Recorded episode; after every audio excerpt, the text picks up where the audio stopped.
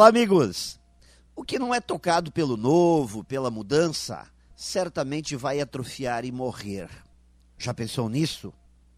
Também Rubem Alves, famoso escritor mineiro, escreveu em de seus livros que a inteligência se alimenta de desafios.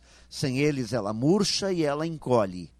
Diz ele também que é no espanto do novo que o pensamento começa. Certamente ideias de valor viver com desafios, sendo que eles podem ser usados como alavancas de crescimento. Ao invés de nos escondermos deles, nos voltamos para eles, aceitamos de bom grado e nos estimulamos a superá-los. Deixar que o novo, as novidades, o que ainda não conhecemos, mexa com nossas mentes e nossas crenças limitantes.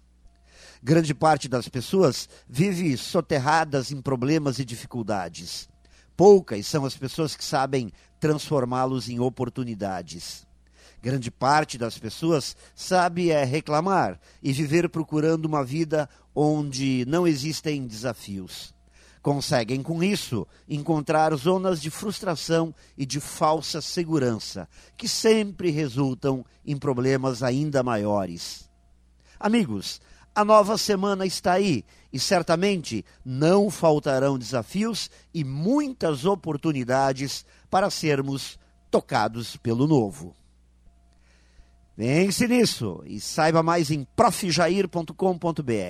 Melhore sempre e tenha muito sucesso!